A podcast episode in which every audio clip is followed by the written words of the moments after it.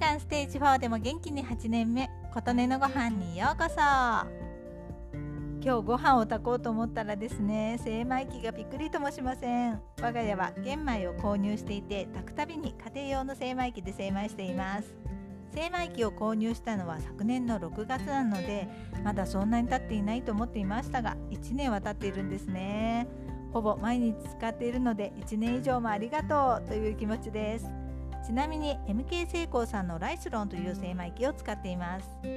毎日のようにガーガー回しているのでこの日が来ることは察していました。ある日突然止まってしまうんだろうなぁとふとそう考えました。我が家にあるのは備蓄も兼ねていることもあり全て玄米。精米機が壊れてしまったらすぐに修理して帰ってくるわけではないと思いました。お米は今は笹錦を宮城県のお米屋さんから送っていただいていて送料の関係から一度に20キロ購入しています。最大20キロの玄米があるのにご飯が炊けないという状態になってしまう。それは困ると思いました。数ヶ月後に同じ精米機をすかさずもう1台購入しました。これで安心。2台目はずっと出番がなく時は過ぎていきましたが今日その日はやってきてしまいました。ガーン。ガーンなんだけどよかった。2代目くんがいてくれてと思いました。やりましたね自分。と自分を褒めてあげました。